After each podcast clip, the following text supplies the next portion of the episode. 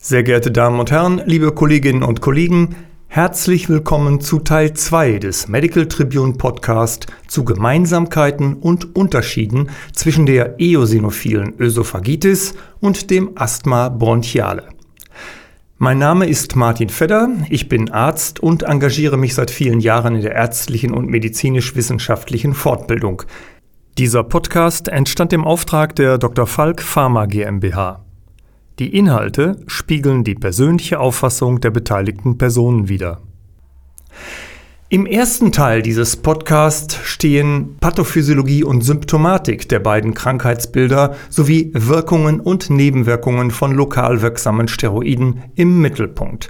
Im zweiten Teil geht es um die Langzeitanwendungssicherheit der lokal wirksamen Steroide.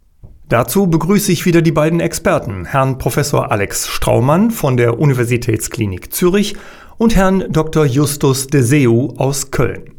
Professor Straumann ist Facharzt für Gastroenterologie, leitet die EOE-Sprechstunde an der Universitätsklinik und hat über 200 Publikationen über das Krankheitsbild der EOE verfasst.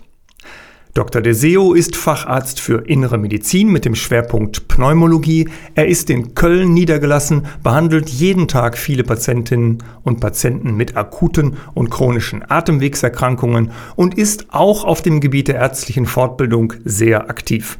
Herzlich willkommen zum Teil 2, meine Herren, und vielen Dank für Ihre Zeit. Herr Professor Straumann, Herr Deseo, Sie haben im ersten Teil beide berichtet, dass lokal wirksame Steroide bei der EOE und beim Asthma sehr wirksam sind und die Nebenwirkungen gut beherrschbar. Wenn Sie jetzt an Ihre Patientinnen und Patienten denken oder auch an Kolleginnen und Kollegen, die entweder Angst vor Cortison haben oder vor einer dauerhaften Anwendung zurückschrecken, wie gehen Sie damit um, Herr Professor Straumann?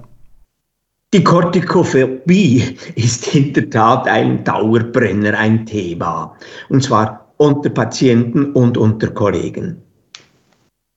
Wir handhaben es so, dass wir den Patienten genau instruieren und sagen, es ist ein Cortisonpräparat, aber es wirkt vor Ort und es erscheint äußerst selten und in minimaler Behandlung im, äh, systemisch, also im Kreislauf.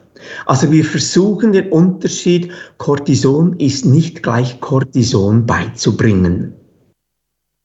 Und dann hilft uns auch die Erfahrung, wie die Präparate wirken. Das überzeugt die Patienten auch und wie gut sie sie tolerieren. Probleme haben wir eher in der sogenannten Adherence, also dranbleiben in der Behandlung. Denn wenn Sie keine Beschwerden mehr von der Erkrankung her haben.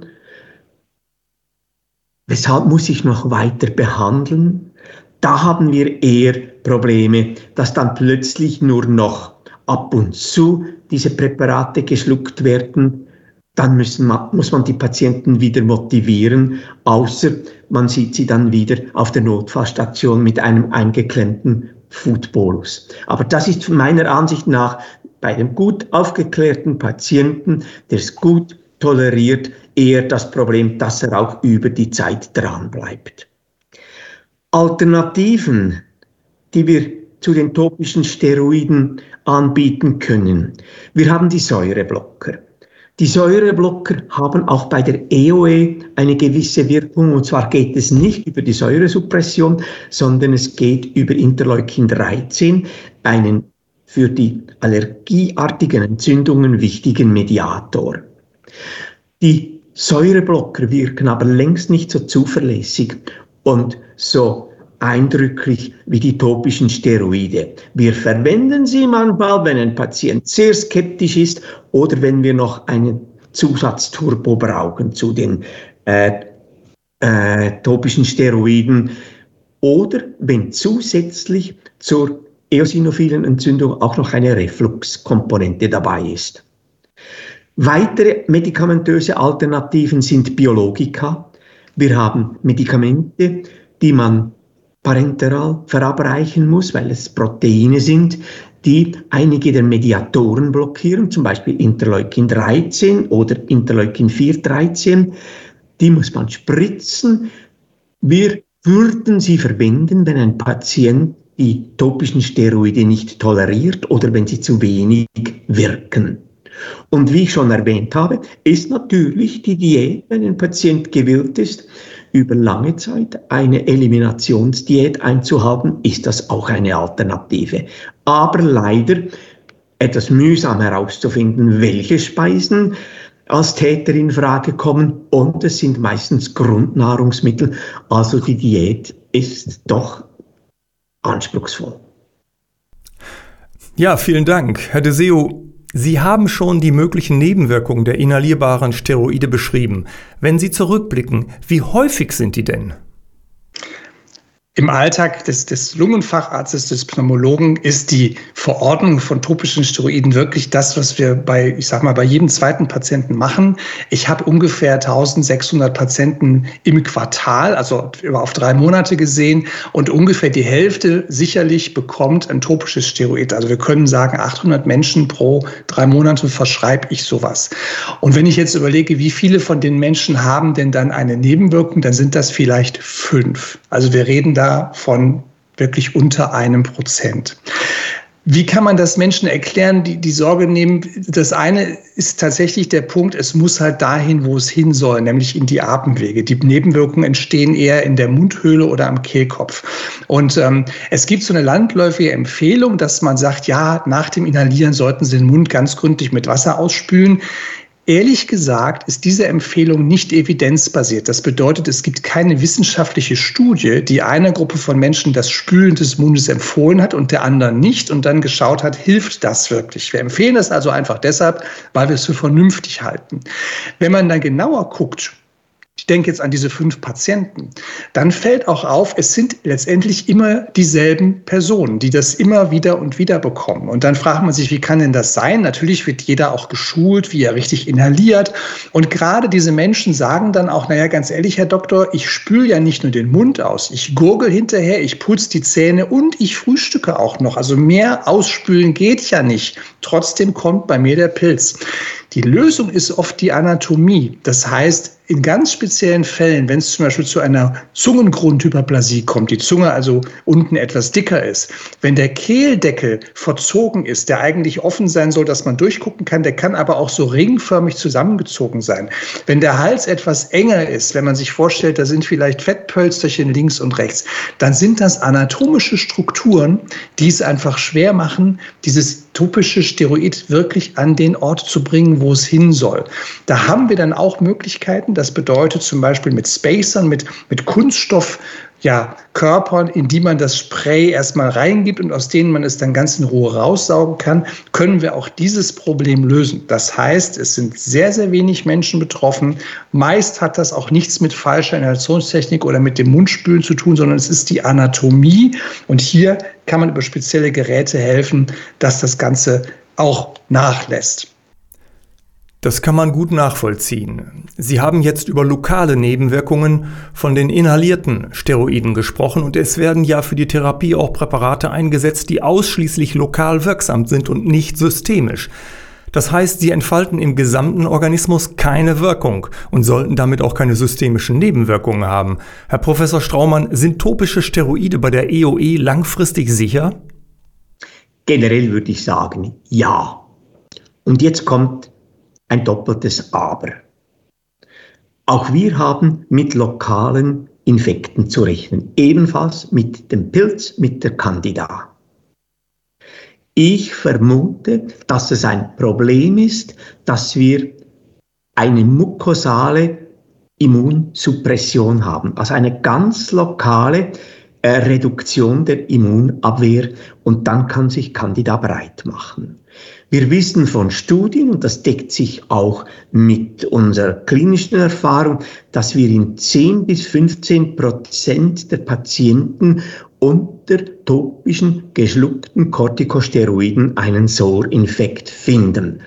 Aber der ist nur selten symptombereitend.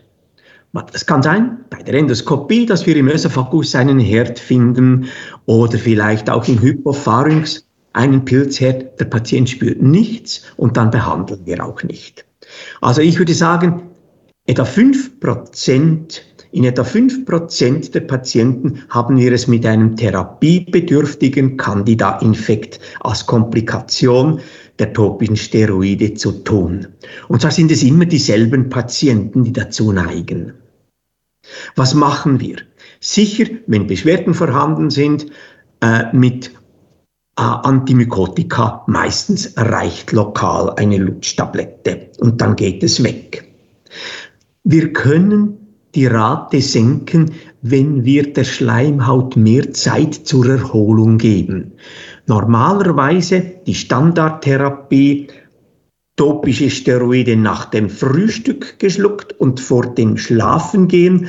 Und wenn wir die Tagesdosis zusammennehmen, dann ist bei relativ vielen Patienten das Problem der Candida schon gelöst. Manchmal können wir auch nur jeden zweiten Tag mit einer doppelten Dosis behandeln, einfach weil dann die Schleimhaut mehr Zeit hat, sich zu erholen. Also, dass der Candida, die lokale Nebenwirkung, echt Probleme bietet, ist eine Ausnahme. Das zweite aber, die systemischen Nebenwirkungen. Theoretisch wird nichts resorbiert. Wir wissen aber von Studien, die letzte Langzeitstudie, da waren 136 Patienten über ein Jahr unter topischen Steroiden und vier Patienten hatten am Ende ein leicht erniedrigtes Nüchtern-Cortisol als Hinweis für eine Nebennierensuppression. Und das Zweite, wir hören ab und zu, dass uns Problem Patienten Symptome eines Hyperkortizismus beschreiben, und zwar glaubwürdig. Zum Beispiel, seit ich dieses Präparat nehme, ist mein Ekzem viel besser. Oder ich habe Einschlafschwierigkeiten bei der, bei der Abenddosis. Also wir beobachten, dass ganz selten wenige Prozent Patienten doch systemische Steroidnebenwirkungen rapportieren. Und da ist meine Botschaft, das müssen wir ernst nehmen. Und müssen bei diesen nach, mit einem Synaktentest suchen, ob die Achse, die Nebennieren Achse supprimiert ist und wir müssen auch schauen, ob wir Alternativen einsetzen müssen. Also wenn wir sagen topische Steroide, dann ist das zu 98 Prozent richtig, aber in zwei Prozent müssen wir doch offen sein, vor allem für systemische Nebenwirkungen, vor allem wenn wir sehr hohe Dosen verwenden oder auch bei jungen Patienten, die noch im Wachstum sind. Herr Professor Straumann, ich komme nochmal zurück auf meine Frage. Ist aus Ihrer Sicht die Langzeittherapie mit topischen Steroiden sicher? Trotz der minimalen Einschränkungen, die ich bereits erwähnt habe, kann ich nur sagen, ja, sie ist absolut sicher. Danke für die klare Aussage. Was empfehlen Sie denn jetzt unter diesem Aspekt für die Behandlungsdauer der EOE? Worauf muss man achten? Wir wissen, dass wir uns nicht auf die Symptome verlassen können, denn die Symptome und die Entzündung korrelieren schlecht. Und wir wissen zudem, dass ohne Therapie die EOE in der Kürze wieder aufflackert, sich reaktiviert. Aus diesen Überlegungen ist es ganz klar, wir brauchen eine Langzeittherapie. Herr de Seo, was sind Ihre Erfahrungen mit systemischen Wirkungen von inhalierten topischen Steroiden und wie gehen Sie damit um? Also bei uns ist es tatsächlich äh, so, dass wir auf die ähm, Dosis des topischen Steroids achten. Und wenn ich bei topischen Steroiden in einer niedrigen bis mittleren Dosis bin, dann kann ich ehrlicherweise ausschließen, dass es systemische Effekte gibt. Das heißt, wenn jemand systemische Effekte beschreibt, sucht man nach anderen Cortisonquellen. Also da gibt es zum Beispiel Nebennierenrinden, Adenome oder sowas in der Richtung, weil es sich nicht erklären lässt durch ein topisches Steroid. Wenn ich in einer Höchstdosistherapie bin, über Jahre, dann ist es vorstellbar, dass durchaus eine ja, systemische Exposition, die ist zwar gering, aber wenn sie über Jahre besteht, messbar ist. Das heißt, die Cortisolproduktion der Nebennieren reduziert sich um ungefähr 20 Prozent. Und dann bin ich im Grunde auch aufgerufen zu schauen, kann ich was tun, um die Cortisoldosis zu senken? Kann ich bei den topischen Steroiden doch wieder runtergehen? Die Patienten zu erkennen und zu sagen, bei wem wird das wohl so sein? Ich wüsste kein Kriterium, das mir vorher sagt, hier musst du aufpassen. Das kann man tatsächlich immer erst aus der Schilderung der Patientinnen und Patienten unter Therapie ableiten. Also auch hier der praktische Hinweis, aufmerksam sein und daran denken. Herr Professor Straumann, wenn Sie an die Behandlung von Patientinnen und Patienten mit einer EOE denken, können Sie von den Erfahrungen des Pneumologen mit der Therapie des Asthma bronchiale profitieren? Ja, sehr viel sogar. Das Wichtigste, die EOE haben wir ja vor mittlerweile etwa 30 Jahren erstmals beschrieben. Wir hatten überhaupt keine therapeutischen Erfahrungen. Und weil die EOE so viele Gemeinsamkeiten mit dem Asthma der Lunge hat, haben die Gastroenterologen die Palette der wirksam, der etablierten Asthmamedikamente durchexerziert. Von den Antihistaminika über, den, über die Beta-Agonisten und mit Ausnahme der topischen Steroide war alles ein Flop. Aber wir hatten, wir konnten da von den Erfahrungen vom Asthma profitieren. Etwas Zweites, von dem wir profitieren können, wenn ein Patient eine EOE hat, wie soll er das seinem Umfeld erklären? Weshalb muss er jetzt wieder zum Arzt gehen? Und da ist der Ausdruck Asthma der Speiseröhre eine sehr gute Hilfe. Unter dem Asthma können sich auch Laien recht viel vorstellen und das hilft, dass diese Patienten Verständnis für die EOE generieren können in ihrem Umfeld. Herr Deseo, was interessiert Sie denn als Pneumologe an den Erfahrungen mit der Behandlung von Patientinnen und Patienten mit einer EOE? Wir lernen beim Asthma immer weiter dazu. Wir haben am Anfang eben gesagt, Verkrampfung der Atemwege, wir müssen sie öffnen und haben gelernt, das ist keine ursächliche Behandlung, dem Ganzen liegt ein Entzündungsmuster zugrunde. Dass wir heute verstanden haben, dass die Eosinophilien da eine große Rolle spielen. Das sind auch Erkenntnisse, die wir so detailliert erst in den letzten, naja, 10 oder 20 Jahren gewonnen haben. Und wir schaffen es heute immer mehr, noch genauer herauszufinden, welches Entzündungsmuster besteht bei dieser Person, die an Asthma leidet. Ist es eher allergiegetrieben? Ist es eher weniger mit Allergien, aber dafür mehr mit eosinophilen Granulozyten assoziiert? Und wir lernen eben auch, dass dann nicht nur die Atemwege betroffen sind. Die eosinophilen Granulozyten gibt es ja nicht nur in der Lunge, die gibt es ja im gesamten Körper. Und wir kriegen peu à peu ein Bild, dass es Menschen gibt, die dann eben auch an der Haut Probleme haben, zum Beispiel, die auch im Blut Probleme haben können, die an Blutgefäßen Probleme haben können und die auch an der Speiseröhre Probleme haben können. Und wenn ich als Pneumologe mit jemandem spreche, der Asthma hat, dann beschreibt diese Person ja oft Symptome im Brustkorb ganz allgemein. Und manchmal denke ich mir, na gut, es passt schon alles zum Asthma, wird schon helfen, was ich hier mache. Ich muss aber zugeben, dass es auch Symptome gibt, die ich gar nicht so richtig dem Asthma zuordnen kann, beispielsweise ein Brennen im Brustkorb. Dann denke ich für mich, naja gut, es ist irgendwo in der Brust. Gut erklären kannst du es auch nicht. Und fairerweise muss ich sagen, es könnte ja die Speiseröhre sein. Denn das Entzündungsmuster, das ich hier mit meinen topischen Steroiden in den Atemwegen behandle, kann ja genauso gleichzeitig auch in der Speiseröhre stattfinden. Und ich lerne deswegen von den Gastroenterologen, dass mein Blick sich viel, viel häufiger nicht nur auf die beiden Lungen, sondern auch auf das, was dazwischen ist, richten muss. Denn die Symptome werden von den Patienten ja in derselben Region Region verordnet. Und es ist meine Aufgabe als Arzt zu erkennen, hier sind tatsächlich zwei Themen gleichzeitig. Das eine kann ich bearbeiten, für das andere gibt es den Gastroenterologen. Danke an Sie beide für die informativen Beiträge. Ich habe sehr viele Gemeinsamkeiten herausgehört. Jetzt komme ich zur abschließenden Frage an Sie beide. Zunächst, Herr Professor Straumann, was ist Ihre persönliche Botschaft an Kolleginnen und Kollegen oder auch an Patientinnen und Patienten, wenn Sie an die Anwendung von topischen Steroiden bei der EOE denken? Klären Sie den Patienten über Ursachen und Hintergründe der EOE auf, insbesondere auch über die Chronizität dieser Entität. Das stärkt das Vertrauen zwischen Arzt und Patient.